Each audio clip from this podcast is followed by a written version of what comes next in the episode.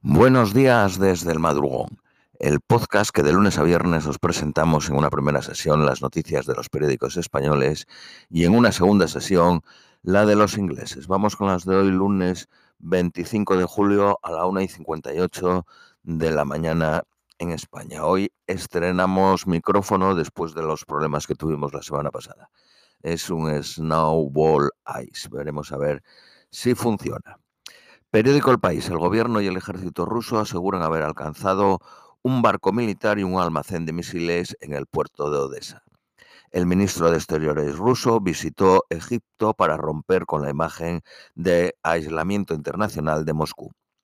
Ucrania denuncia que al menos 18 médicos y sanitarios han muerto y otros 50 han resultado heridos desde el inicio de la invasión.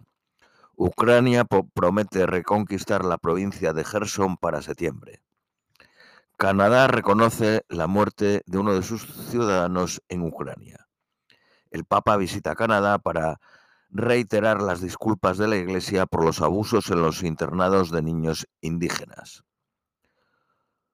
Un voraz incendio amenaza las milenarias secuogas del Parque Nacional de Yosemite en California. Al menos 70 millones de estadounidenses se hallan este fin de semana bajo alerta por temperatura extrema. Primera condenada a morir lapidada por adulterio en una década en Sudán. Periódico ABC. La suspensión de la fiesta del trono en Marruecos enciende las alarmas sobre la salud de Mohamed VI. Varios medios internacionales especulan sobre el empeoramiento de los problemas cardíacos del rey después de contagiarse de coronavirus. El Papa inicia su peregrinación penitencial a Canadá durante seis días. Periódico El País. La brecha entre los tipos de la FED y el Banco Central Europeo empezarán a bajar en octubre. Aún se espera un diferencial de dos puntos en 2023. Pero el euro debería de beneficiarse frente al dólar. El 68% del IBEX incumple el objetivo mínimo de mujeres en el Consejo. El Código de Buen Gobierno fija que el 40% deben ser consejeras. Los ministros de Energía de la Unión Europea llegan fuertemente divididos al debate de este martes. La Comisión advierte de que una crisis en Alemania perjudicaría al resto de la Unión Europea. Argelia recupera el suministro de gas a España tras una avería en Medgas, el gasoducto. El flujo del gasoducto se redujo un 20% durante las dos horas de la incidencia.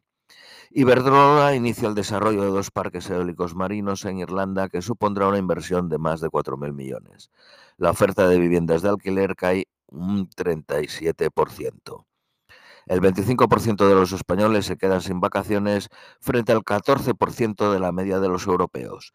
Los peores son los rumanos con el 47% que no pueden disfrutarlo y los mejores los suecos que solo el 4.7% se quedan sin vacaciones.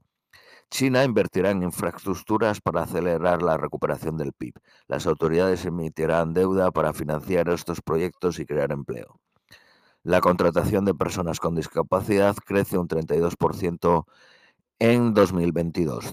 periódico 5 días. Los hogares necesitan 11 años de renta para comprar una casa, un 35% más que en el 2000.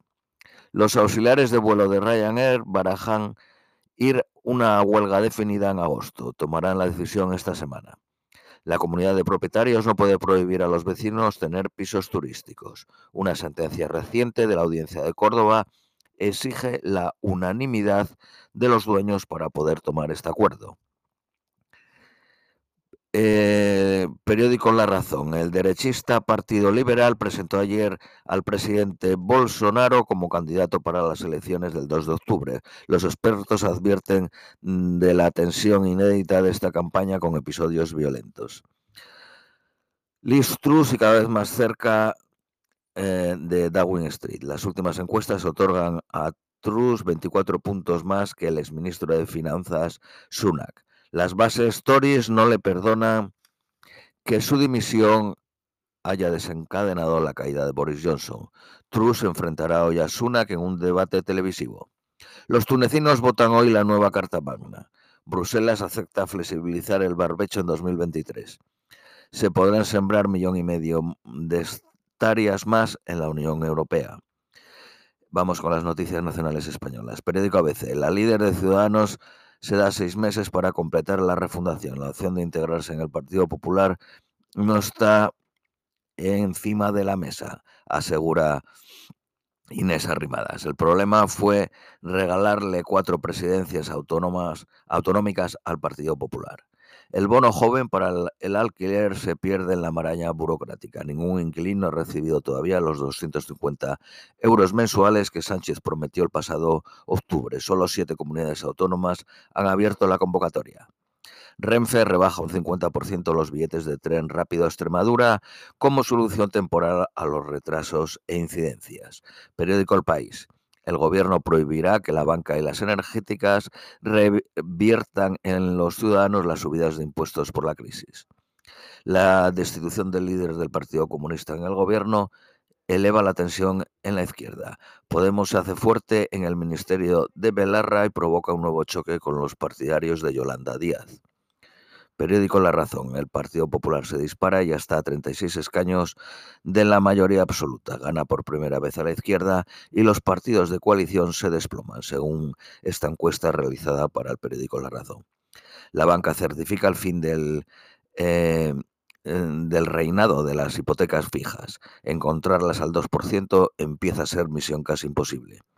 Muchas entidades ya ni la ofrecen. Esto es todo por hoy, os deseamos un feliz lunes y os esperamos mañana martes.